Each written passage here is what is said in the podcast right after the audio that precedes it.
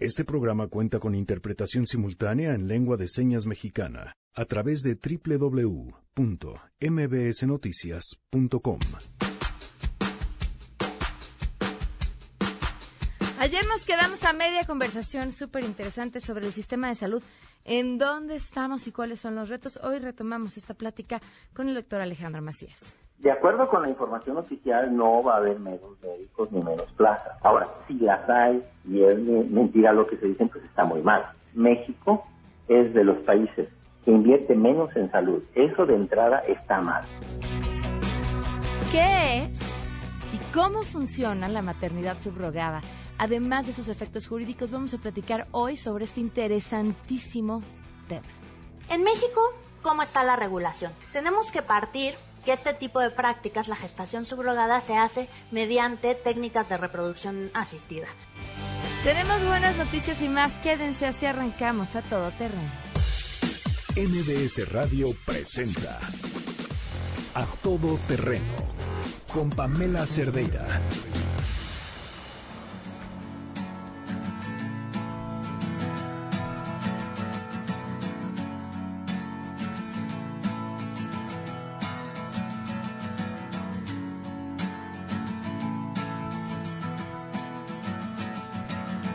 Today is gonna be the day that they're gonna throw it back to you.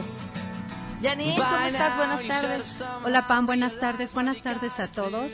Hoy Twitter está de fiesta porque es cumpleaños de Noel Gallagher, que cumple 52 años. Y bueno, pues hay que, hay que celebrarlo, ¿no? Con su música, que aparte es muy buena y que nos digan que quieren escuchar de, Oasis o de lo que ha hecho como solista. Ok, gracias Janine. Gracias. Arroba Janine MB, gracias también a Miguel González en la interpretación de lengua de señas y por supuesto a Fundación MBS Radio, que es quien hace posible que tengamos interpretación de lengua de señas en este programa desde noviembre, convirtiéndonos así en el primer y único programa de la radio comercial en México que tiene interpretación de lengua de señas a través del streaming en www.mbsnoticias.com. Insisto, de la radio comercial porque se han hecho ejercicios similares en eh, institutos públicos. El teléfono en cabina 5166125, el número de WhatsApp 55 33 32 95 85, a todoterreno arroba mbs.com y en Twitter, Facebook e Instagram me encuentran como Pam Cerdeira. Los invitamos a que sean parte de la lista de difusión. Por cierto, con que nos manden un WhatsApp y nos digan su nombre y que quieren ser parte de la lista, los agregamos y estamos diario en comunicación y además les mandamos la pregunta del día que vamos a escuchar en el programa y a través de la pregunta del día ustedes pueden participar también y escucharse a lo largo del programa. A ver, hay un tema que, que me preocupa muchísimo. Esto que vimos pues desde el fin de semana pasado con el ejército, los hechos en, Michoacán, en Nuevo Laredo también, elementos del ejército mexicano, habían provocado la muerte de una niña de cinco años de edad mientras perseguían a civiles armados. Esto fue el viernes de la semana pasada en Nuevo Laredo. las imágenes de Michoacán son desmoralizadoras. No sé si es la palabra correcta, pero incluso el, presidente dice, esto les da más autoridad porque no están lastimando a nadie y están actuando correctamente y con respeto a los derechos humanos. Pero, pero uno no puede evitar preguntarse sobre la legitimidad, o en este caso ilegitimidad, de estos grupos que demandan les devuelvan sus armas. Y esta condición de vulnerabilidad en la que se ve el ejército, tampoco quisiéramos, es, es paradójico porque tampoco quisiéramos pedir otra, o una en la que ellos em, tuvieran la ventaja, pero a la vez verlos eh, pues prácticamente sin poder alguno y pensando que son es en manos de ellos en quienes estamos dejando la esperanza de que la situación en el país mejore, vaya, apachurra el corazón. Y por otro lado, lo que pasa eh, también en, en, la Ciudad de México, eh, estas detenciones que se presumen y que uno las lee y no puede evitar sentirse que está pasando por un déjà vu. Que esto, estas grandes detenciones que se presumen, ya las habíamos vivido y ni siquiera hace seis años, hace doce. Y es una estrategia que ya sabemos cómo terminaba, porque cuando se detienen o la estrategia implica detener a las cabezas de un cártel u otro, pues más tiempo tardan en detenerlos que en que salga una nueva cabeza. O estos grandes grupos terminan por dividirse en pequeños subgrupos que después se convierten en algo mucho más difícil de controlar. Es verdaderamente preocupante. La, mm, esta semana también eh, nos acompaña esta trágica historia de una mujer que pierde la vida. Eh, las, las informaciones han sido pues completamente contradictorios. Una corredora eh, de bienes raíces que entre quienes dicen, y insisto, versiones de diferentes medios, que se trató de un secuestro mientras estaba haciendo su trabajo y otros que apuntan a que no fue así, que la línea de investigación va más allá hacia un tema personal. Está, está el problema desatado y no se ve una forma distinta de hacer las cosas. Y justamente con eso, René Cruz, te escuchamos. René, buenas tardes. Pamela, amigos del auditorio, muy buenas tardes. Pues eh, la Fiscalía General de la República detuvo el día de ayer precisamente a uno de los eh, principales eh, dirigentes de los grupos delictivos aquí en la Ciudad de México. Detuvieron en la alcaldía de Tlalpan a Jorge Flores Conchas, el Tortas, identificado como el líder del grupo delictivo Fuerza Antiunión y en otro operativo también realizado el día de ayer fue detenido en Atizapán de Zaragoza, en el Estado de México, Pedro Ramírez Pérez El Jamón, a quien se le identifica, identifica como líder de la Unión Tepito. Eh, Pamela, de acuerdo con las investigaciones que realizó a lo largo de los últimos meses la Agencia de Investigación Criminal a cargo de la Fiscalía General de la República, la Fuerza Anteunión, que encabeza precisamente el Tortas, pues eh, fue, eh, concretó una alianza estratégica con el cártel Jalisco Nueva Generación. De acuerdo con estas eh, investigaciones, este grupo delictivo, el cártel Jalisco que encabeza Nemesio Ceguera, el Mencho, proporciona armamento, así como apoyo logístico y dinero a la Fuerza Anteunión. El grupo criminal Pamela, que hay que mencionarlo, busca ampliar su zona de operación en los municipios de Toluca, Ecatepec, Tlanepantla, Naucalpan, Atizapán de Zaragoza y Cuautitlán Izcalli en el Estado de México, así como reforzar sus células y zonas de operación en la Ciudad de México, esto pues con el fin de tomar el control de las actividades delictivas de grupos antagónicos mediante alianzas con líderes de grupos delictivos locales, así como con disidentes del grupo delictivo La Unión Tepito. De acuerdo con estas investigaciones de las autoridades federales, Pamela, el Tortas es considerado como uno de los principales generadores de violencia en la Ciudad de México, ya que ha ordenado acciones en contra de líderes de grupos antagónicos a través de diversos enfrentamientos, persecuciones y atentados con armas de fuego desarrollados en vía pública en la Ciudad de México en contra de estos grupos delictivos contrarios. Además, con la finalidad de amedrentar y causar un impacto entre integrantes de grupos delictivos antagónicos, ordenó la ejecución y exposición de los cuerpos sin vida abandonados en la vía pública con mensajes alusivos. Y por su parte, Pedro Ramírez, eh, el jamón, líder de la Unión Tepito, pues eh, también se señala que es eh, como responsable de cometer diversos delitos como homicidio, secuestro, venta y distribución de droga, extorsión, cobro de piso y trata de personas con fines de explotación sexual principalmente. Pamela, el reporte que tengo. Muchísimas gracias, René. Muy buenas tardes. Muy buenas tardes. Bueno, pues con este panorama urgen y tenemos buenas noticias.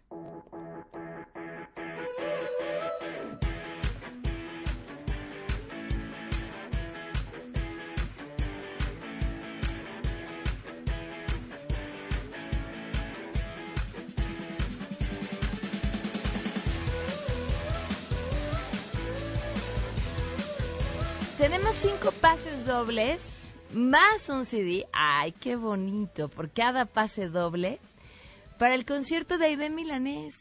Los vamos a regalar a quienes nos llamen al 5166-1025. Las primeras cinco personas que llamen traen el pase doble y por supuesto su CD para que vayan y disfruten del concierto de Aide Milanés.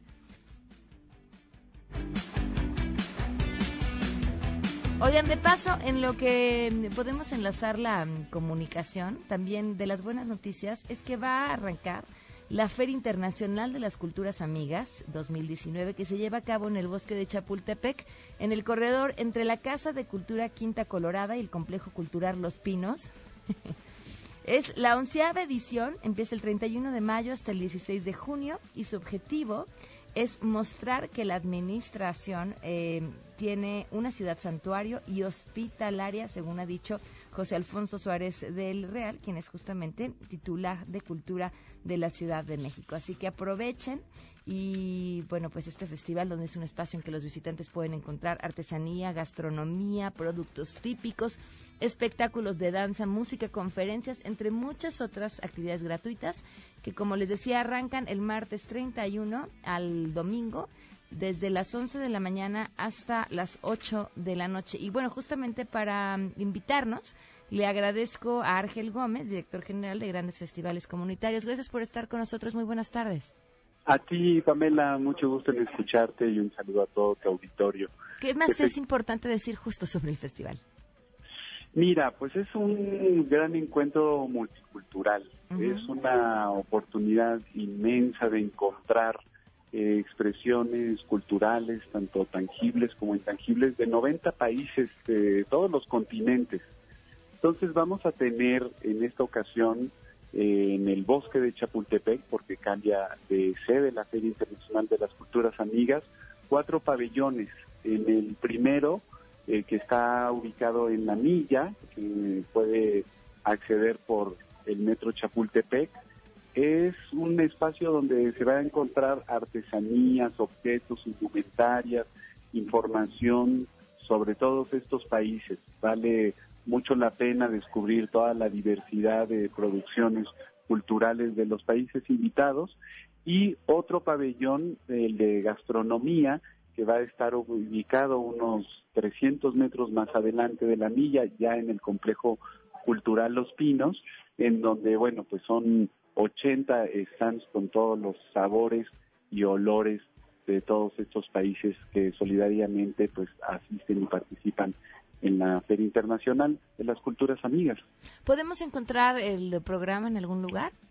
Claro que sí, en la página de la Secretaría de Cultura, que es cultura.cdmx.gov.mx, y además contarte que hay otros dos escenarios de la feria, uno que está ubicado en las tazas, en donde va a haber programación artística también de todos los países. Son este, más de 70 elencos, sobre todo música, danza, también es una posibilidad pues en un solo espacio encontrar este trabajo artístico pues de muchísimos países y otro espacio que es el pabellón de la Ciudad de México ese fue curado por un consejo ciudadano porque es un espacio más bien de conversación de diálogo pues sobre una gran diversidad de temas. Están invitados artistas, intelectuales, académicos, periodistas y se va a hablar pues sobre los temas de la migración, sobre el tema de la globalización, del desarrollo de las grandes ciudades alrededor del mundo. Un espacio va a ser más académico, pero muy interesante de diálogo y de conversación, que también están invitados y ese se va a transmitir además por streaming todos los días por las redes sociales.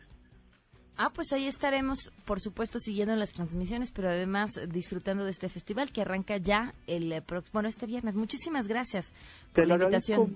te lo agradezco mucho y nada más una petición que creemos que va a ser muy atendible por todos los asistentes.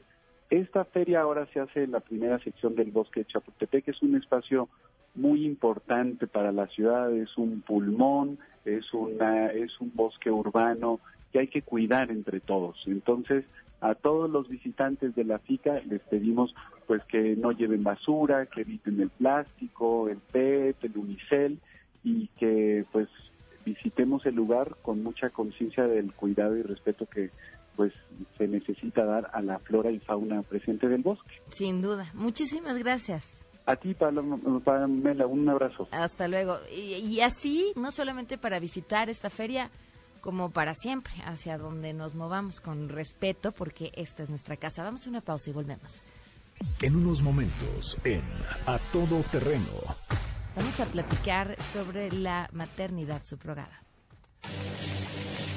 ¿Cómo crees que debe de ser la relación de la prensa con el presidente Andrés Manuel López Obrador? Yo creo que debe de ser una relación de respeto y de distancia. Yo creo que en este momento el señor presidente se está involucrando demasiado y reitero lo que yo siempre he pensado, el poner al señor presidente día con día a dar explicaciones de sus actos lo orilla a cometer errores y en ocasiones, con tal de salvar su situación, imprecisiones en su dicho y en su actuar.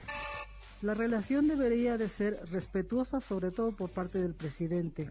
Ahí debería de empezar sin calificativos de prensa fifí, cosas de esas y acusaciones no comprobables. Debería también de, dar respuesta a lo que le preguntan los periodistas y no estar dando evasivas.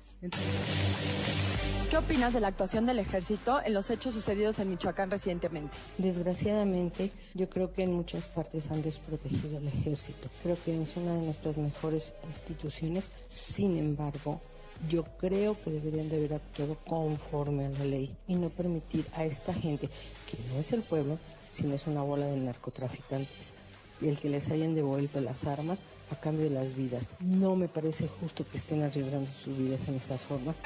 Desgraciadamente al ejército lo tienen atado de manos entre derechos humanos, entre el presidente que dice abrazos y no balazos, entre que no los dejan hacer nada, a los pobres los hacen como quieren los, el pueblo bueno. Para el ejército mal, pero para su comandante supremo con tal de no restarle votos, creo que le convino que el ejército no reaccionara de otro modo, si no tendríamos un nuevo La Playa, un nuevo Ayotzinapa, un nuevo Actear.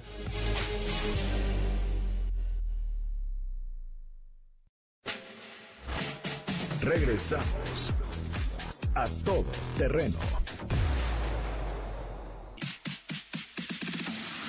A todo terreno con Pamela Cerdeira. Continuamos.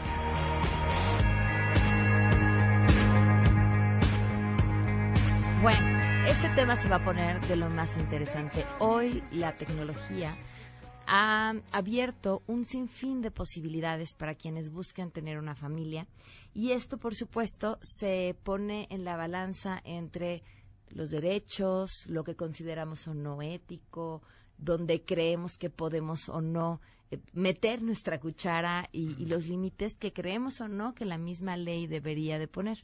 Y me refiero justamente a la maternidad subrogada, cuando una mujer no puede embarazarse por la circunstancia que sea y a través de un procedimiento médico otra mujer le renta su vientre y ya sea que con su óvulo o el de alguien más, no necesariamente la mujer que renta el vientre, eh, y el, esperma del papá o del donante o como lo hayan conseguido, esta otra mujer logra dar a luz al hijo de quien será la nueva mujer. Yo les planteo este panorama ante el que me parecería de inicio no habría ninguna, no tendría por qué haber ninguna complicación ética, pero cuando uno ve o lee libros como eh, el ¿cómo se llama Janine? Que lo leímos aquí y luego es una serie también buenísima.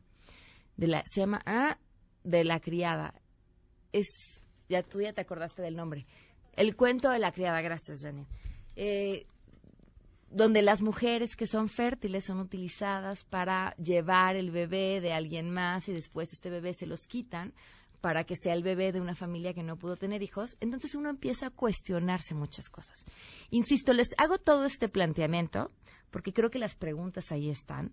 Y, la, siguiente es que, qué dice la ley y qué pasa en la Ciudad de México. Así le doy la bienvenida al doctor José Antonio Navarrete Hernández, juez 37 de lo familiar del Tribunal Superior de Justicia de la Ciudad de México. Bienvenido, gracias por acompañarnos. Pamela, muy buenas tardes. Muchísimas gracias por tu invitación.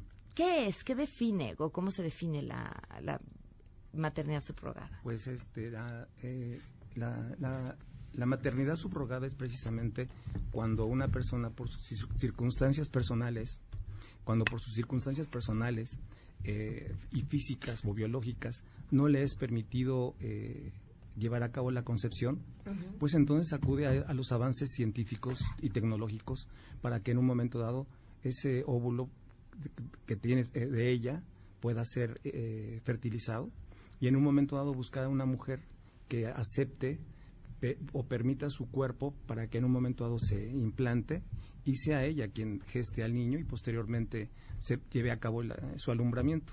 Esto a través, obviamente, debe haber, debe haber un, contrato en el que se especifique todas las condiciones eh, que deben versar precisamente sobre la maternidad subrogada. Mi gran preocupación es de que no existe una legislación en la Ciudad de México en donde un juez familiar pueda resolver una situación tan conflictiva como esta. Yo quisiera también este agregar de que los comentarios que se hagan en este momento sean únicamente criterios de, tu servidor y no sea un criterio del Tribunal Superior de Justicia.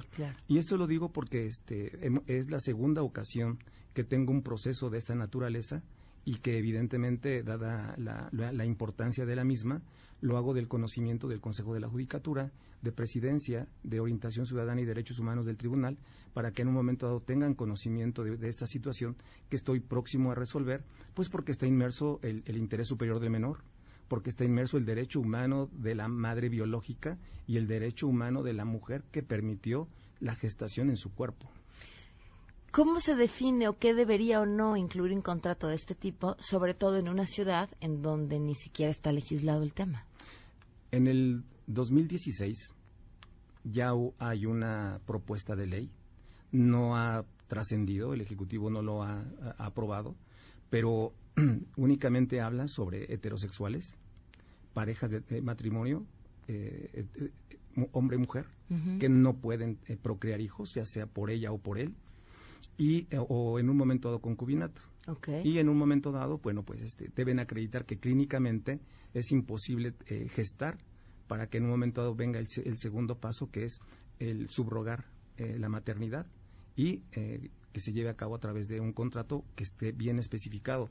Contrato que no está en la legislación, contrato que solamente habla sobre parejas heterosexuales y en donde hay la discriminación, por así decirlo, por personas que hoy la ley permite que el matrimonio de personas de, los mismos sexos y bueno, pues este está, está prohibido o no permitido para ellos, eh, biológicamente hablando, el gestar.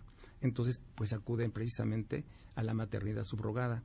Y eh, la, la creación del artículo primero de la Constitución Política de los Estados Unidos Mexicanos relativo al control difuso de constitucionalidad, al derecho pro hombre, pues permite precisamente que si eh, parejas que han contraído matrimonio del mismo sexo, pues también pueden llevarse a cabo este procedimiento.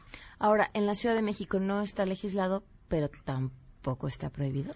Pues eh, dicen que lo que no está prohibido está permitido. Ajá. Pero además, eh, como yo he tenido este, dos eh, juicios de esta misma naturaleza, pues es importante tomar en consideración de que se está dando vida. Claro. Y que es, es más eh, permitido, debe ser más permitido el dar vida que propiamente en un momento dado este, interrumpir una gestación, ¿no?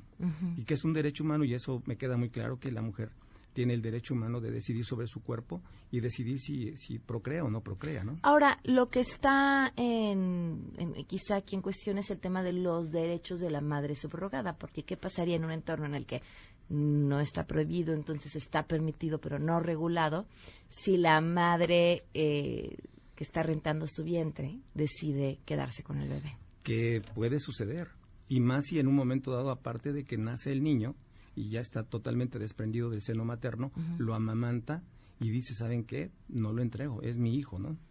Ya en, en, en, Norteamérica, ya en 1985 aproximadamente, hubo un proceso de esa naturaleza en donde lo tuvieron que llevar a los, eh, al, al, al, juzgado, al tribunal, y en un momento dado pues resolvió que efectivamente ella sabía que este producto no era de ella, sino que fue producto de la concepción de dos personas que le habían contratado y decidieron y le ordenaron que tenía que entregar este niño. Entonces, pues al no haber ese tipo de legislación, al juez familiar nos este nos pone en una complicación bastante difícil y tenemos que acudir a los principios generales del derecho, tenemos que, acudir a la jurisprudencia, tenemos que acudir a, este a, los derechos humanos para que en un momento dado pues podamos dictar una sentencia pues objetiva eh, respetando los derechos humanos, pero sobre todo el interés superior del menor, y darle la certidumbre a este niño que va a estar al lado de, de sus padres biológicos, porque tiene su mensaje genético. y saber que en un momento dado, o mejor dicho, si se le puede ocultar, que fue a través de una renta de una matriz, ¿no? Qué difícil. Si se le puede ocultar, qué interesante planteamiento. Porque en la adopción, cuando se lleva a cabo la adopción, eh, eh, se, se, ordena, cuando se aprueba la adopción, se ordena el resguardo de la acta de nacimiento primigenia para expedir otra a nombre de los adoptantes y solamente puede eh, ser dar información cuando el niño la pide o judicialmente se le pide al registro civil que extraiga esa acta de nacimiento de tal manera de que el niño pues no quede estigmatizado, ¿no?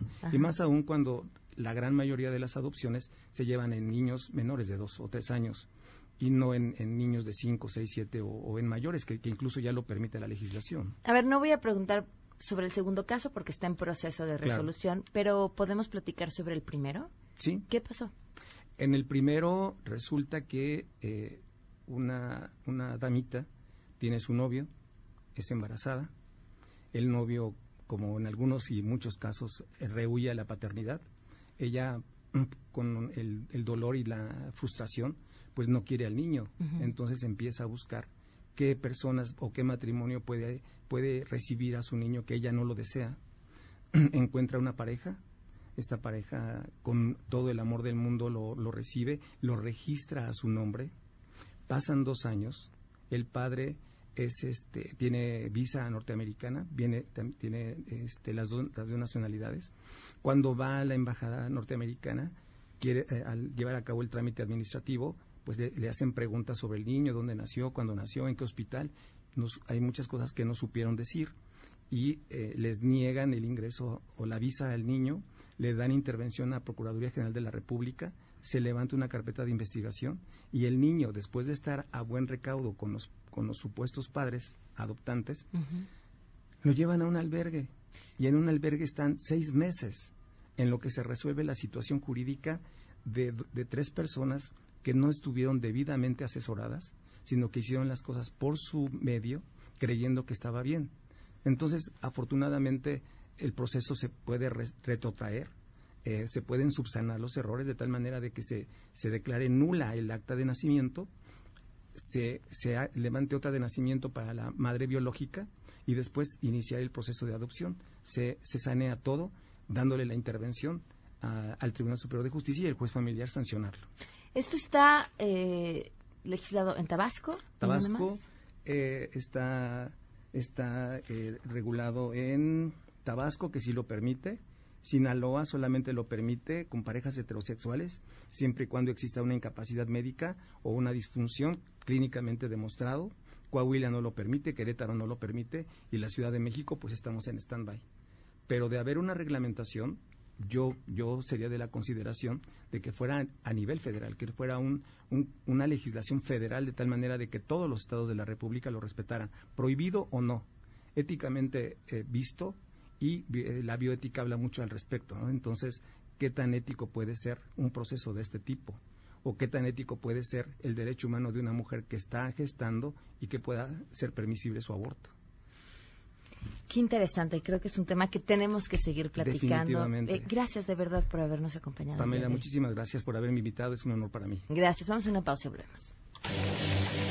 ¿Qué opinas de la actuación del ejército en los hechos sucedidos en Michoacán recientemente? Desgraciadamente es muy triste ver que el ejército nacional tenga este tipo de actuaciones, puesto que el ejército es alguien que está para usar la fuerza y defender. Pienso que esto es una consecuencia de todo lo que está sucediendo actualmente en el país. Muy bien por los soldados que no respondieron a la agresión muy mal por la sociedad que actuó de esa forma. Me pareció prudente porque muchos dirían que fue cobarde, pero la verdad si hubiese sido lo contrario, ya no nos la acabaríamos ni con el presidente, ni con los derechos humanos, ni con toda la gente que diría que fue abuso de autoridad si hubiera sido lo contrario. Regresamos a todo terreno. A todo terreno con Pamela Cerdeira. Continuamos. Se acercan los descuentos de Hot Sale en Amazon México.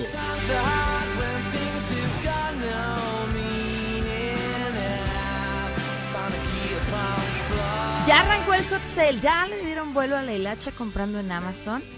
¿Te vuelvo a explicar, Luis, o ya lograste cerrar tu compra? Pues todavía me quedan mis dudas. A Ya- ver, ya ¿qué dudas tienes? Ya me pedí mis funcos, pero ¿qué crees que si viene el cumpleaños de mi hermana? Y ahora quiero regalarle, no sé, un vestido o algo. Ah, eso está súper bien porque traen ofertas súper interesantes en Amazon Fashion.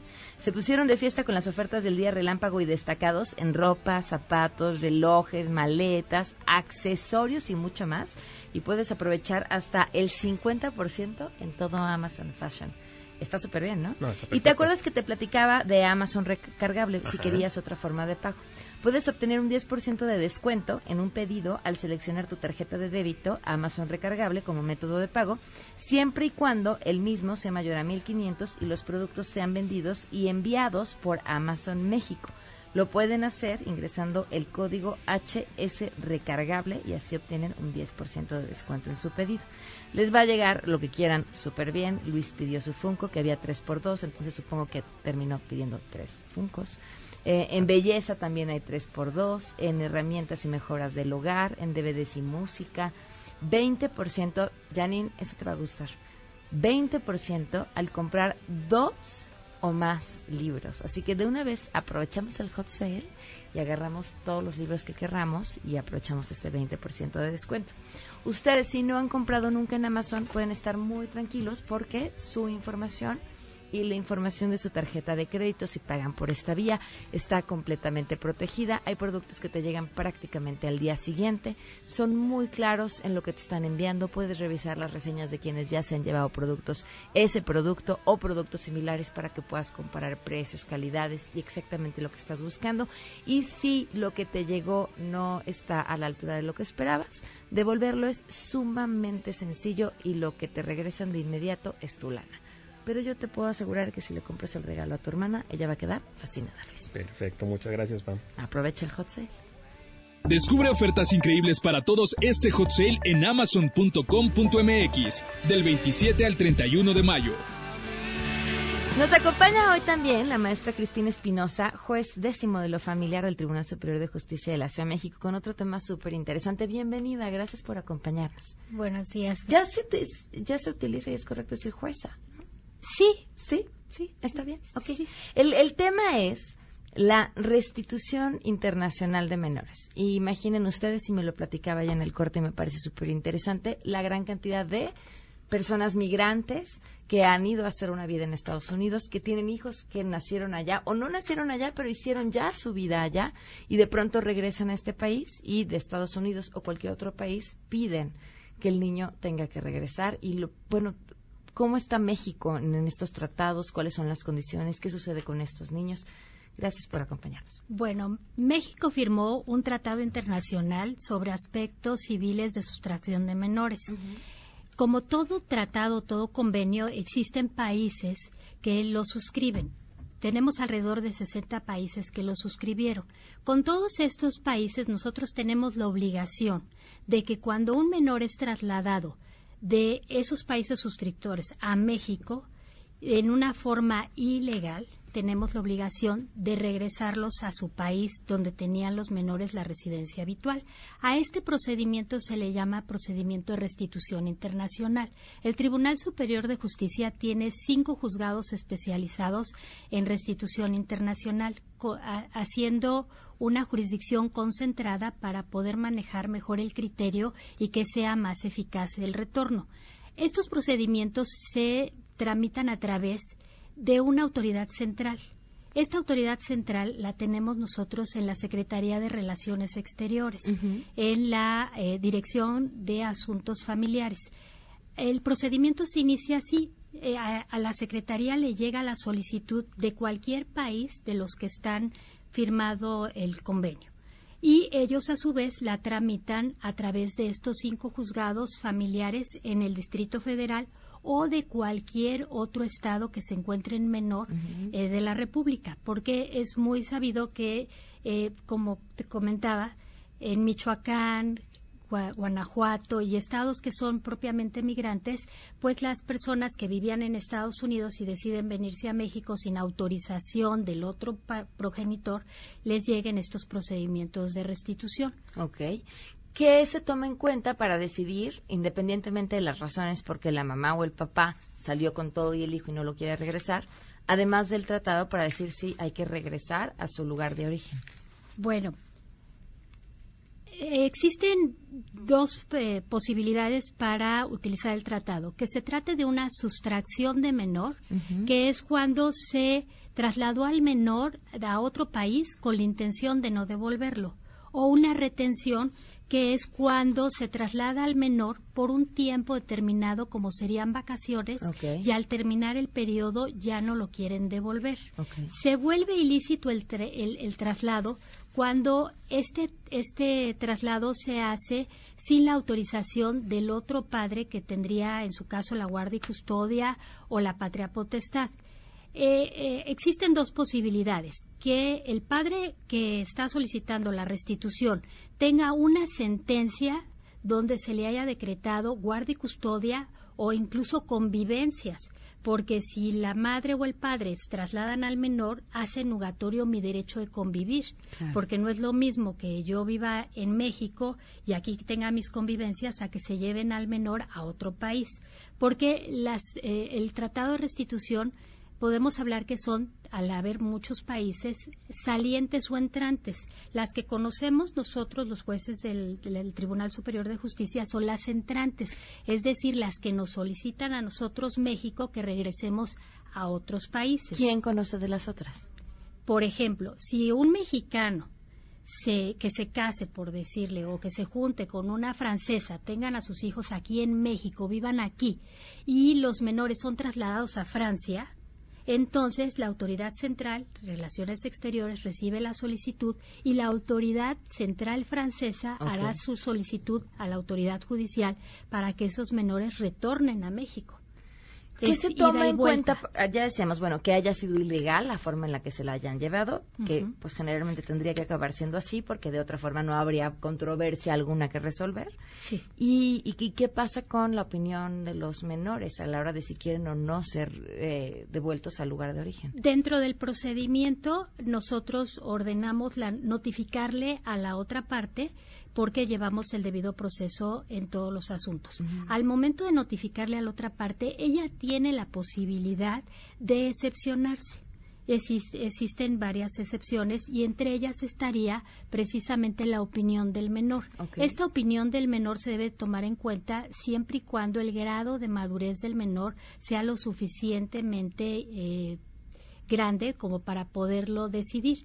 Pero el tratado lo que eh, tutela aquí es el interés superior del menor y ese interés es el retorno inmediato y que sea el juez del lugar donde tenía su residencia habitual que determine quién va a ser el que tenga la guardia y custodia, incluso que apruebe el traslado, pero en una forma lícita. Lo complicado de este asunto es que los jueces tenemos seis semanas para resolver el retorno inmediato. A veces no podemos localizar a los, al, padre sustractor y ahí nos apoyamos de Interpol México, que es el que hace la labor de localizar y ubicar al menor. Si podemos llegar a un arreglo o una este eh, retorno voluntario, no tenemos mucha complicación, pero a veces es necesario incluso la recuperación del menor a través de Interpol. ¿Por qué? Porque si el padre fue capaz de sustraerlo de un país a otro, yo necesito asegurar ese menor para que no me lo vuelvan a sustraer, porque tengo seis semanas. Aquí no es ¿Qué la pasa juez. con esos menores esas seis semanas? Eh, normalmente, tengo seis semanas para resolver. Normalmente, de que nosotros iniciamos el procedimiento, damos tres días para que contesten, contestan al tercer día y después dictamos sentencia. Ordenamos o no ordenamos la sustracción. A veces tenemos que mandar a esos menores a, institucionalizarlos en una casa hogar tres, cuatro días.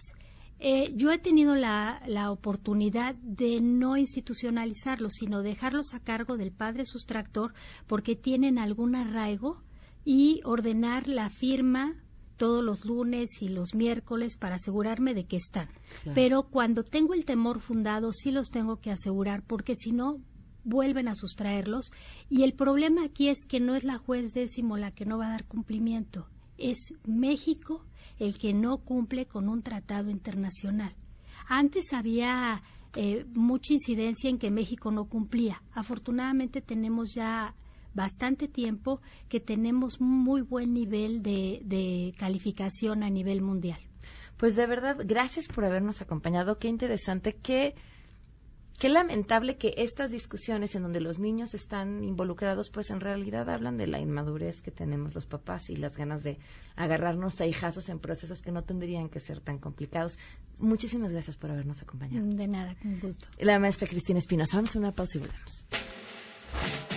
Regresamos a todo terreno. A todo terreno con Pamela Cerdeira. Continuamos. Enneagrama. Nueve formas de ver la vida con Andrea Vargas y Adelaida Harrison. A todo terreno. Ade, ¿cómo estás? Bien, gracias. Encantada de estar aquí. Vimos la semana pasada las tres formas en cómo ven o tratan la intimidad. Bueno, mentira, la, una forma por las primeras tres personalidades y nos es. quedamos al pendiente con cuatro, cinco y seis. Así es. El día de hoy vamos a hablar sobre todo, empezamos por la personalidad 4, que es la personalidad conocida como el creativo, que son personas hipersensibles, románticas, intuitivas, son súper creativas, temperamentales y emotivas. Entonces, por supuesto, la, la intimidad para esta personalidad tiene que ser intensa, profunda, tiene que haber una conexión enorme con el otro. Entonces, aquí al revés de otras personalidades que platicamos, el problema es que exagera en la necesidad de intimidad. Entonces, eh, pierde a tal grado las emociones, en las emociones y en buscar esa intimidad que luego pierde foco y son poco objetivas estas personalidades y exageran. Entonces, aquí el chiste es aprender del cuatro esa necesidad de intimar con el otro que lo tienen facilísimo, pero ellos tienen que aprender a no exagerar. Ok. Y a veces pierden objetividad de la vida diaria por estar buscando tanto la intimidad con los demás. Entonces también hay que aprender a hacer distancia y copiar a otras personalidades que la mantienen Más equilibrada. Exactamente. Luego tenemos a la personalidad 5. Por ejemplo, la las, las cuatro, por ejemplo, si tengo una hija cuatro que necesita mucha intimidad, los papás que no le den soluciones a los hijos. Quieren ser escuchados, quieren enten- ser entendidos. Esta personalidad, la intimidad para ellos es entiendo tu punto de vista y te respeto, pero no que nos metamos a darle soluciones. Ese Es un tip para las parejas y para los papás de una personalidad cuatro. 4. Ok. ¿Te suena bien? Sí, creo que hoy soy cuatro. Sí, ok. Hoy soy cuatro. Bueno, la personalidad 5 es eh, el observador. Son gente súper alejada que aprendieron a guardar distancia para aprender, para entender. Son muy mentales. La intimidad, adivina que No les gust- gusta. no, les da terror. Porque no tienen esa capacidad de conectarse, porque tienen miedo a que los rechacen o no saben hacerlo. Entonces, bueno, esta personalidad tiene que aprender a conectar, aprender a acercarse y bajarse de la cabeza a las emociones. Ok. Entonces, bueno, su intimidad obviamente es poca. Y luego tenemos al 6. A ver, espera, ¿qué pasa si tienes un 5 de pareja? Eh, pues al revés, no va a querer que lo invadas, no va a querer que te conectes, No va a compartir sus emociones. Exacto. ¿Qué haces? Pues uno, tienes que respetar eso. Lo regalas. Dos, quedarte esperando cuando él pueda, quiera acercarse, respetar el nivel de intimidad que él puede manejar y poco a poco darle la seguridad de que no vas a invadirlo y saldrá, es como un caracol, va saliendo poco a poco y cuando encuentra el espacio seguro es muy sensible y se abre, Ok. pero le da mucho miedo que lo lastime. Entonces es al revés, hay que abrir el espacio y dejarlo listo. Nos da tiempo al 6. ¿Otra? Sí. Bueno, la seis. El seis, ¿se acuerdan que es el cuestionador? Es una persona que duda, es escéptica, obviamente no confía. Entonces, ¿cuál va a ser su problema con la intimidad? Lograr confianza. O sea, al 6 le tienes que dar confianza o tienes que generar ese espacio de confianza para que diga, ok, me abro. Una vez que se abre, puede ser muy bueno para generar la intimidad, pero necesita tres Cs. Certeza, claridad y confianza. Entonces, si tú eres pareja de un 6, lo que tienes que generar es ese espacio de claridad, certeza y confianza para que el 6 se atreva a salir. Y si tú eres un 6, un cuestionador, pues tienes que aprender a confiar en el mundo. No se pierdan Enneagrama a las 12 del día los sábados en esta misma frecuencia y Enneagrama Conócete en todas las plataformas. Así es. Muchas gracias. A ti. Vamos a una pausa y después otro programa. Mesa para todos. Adiós.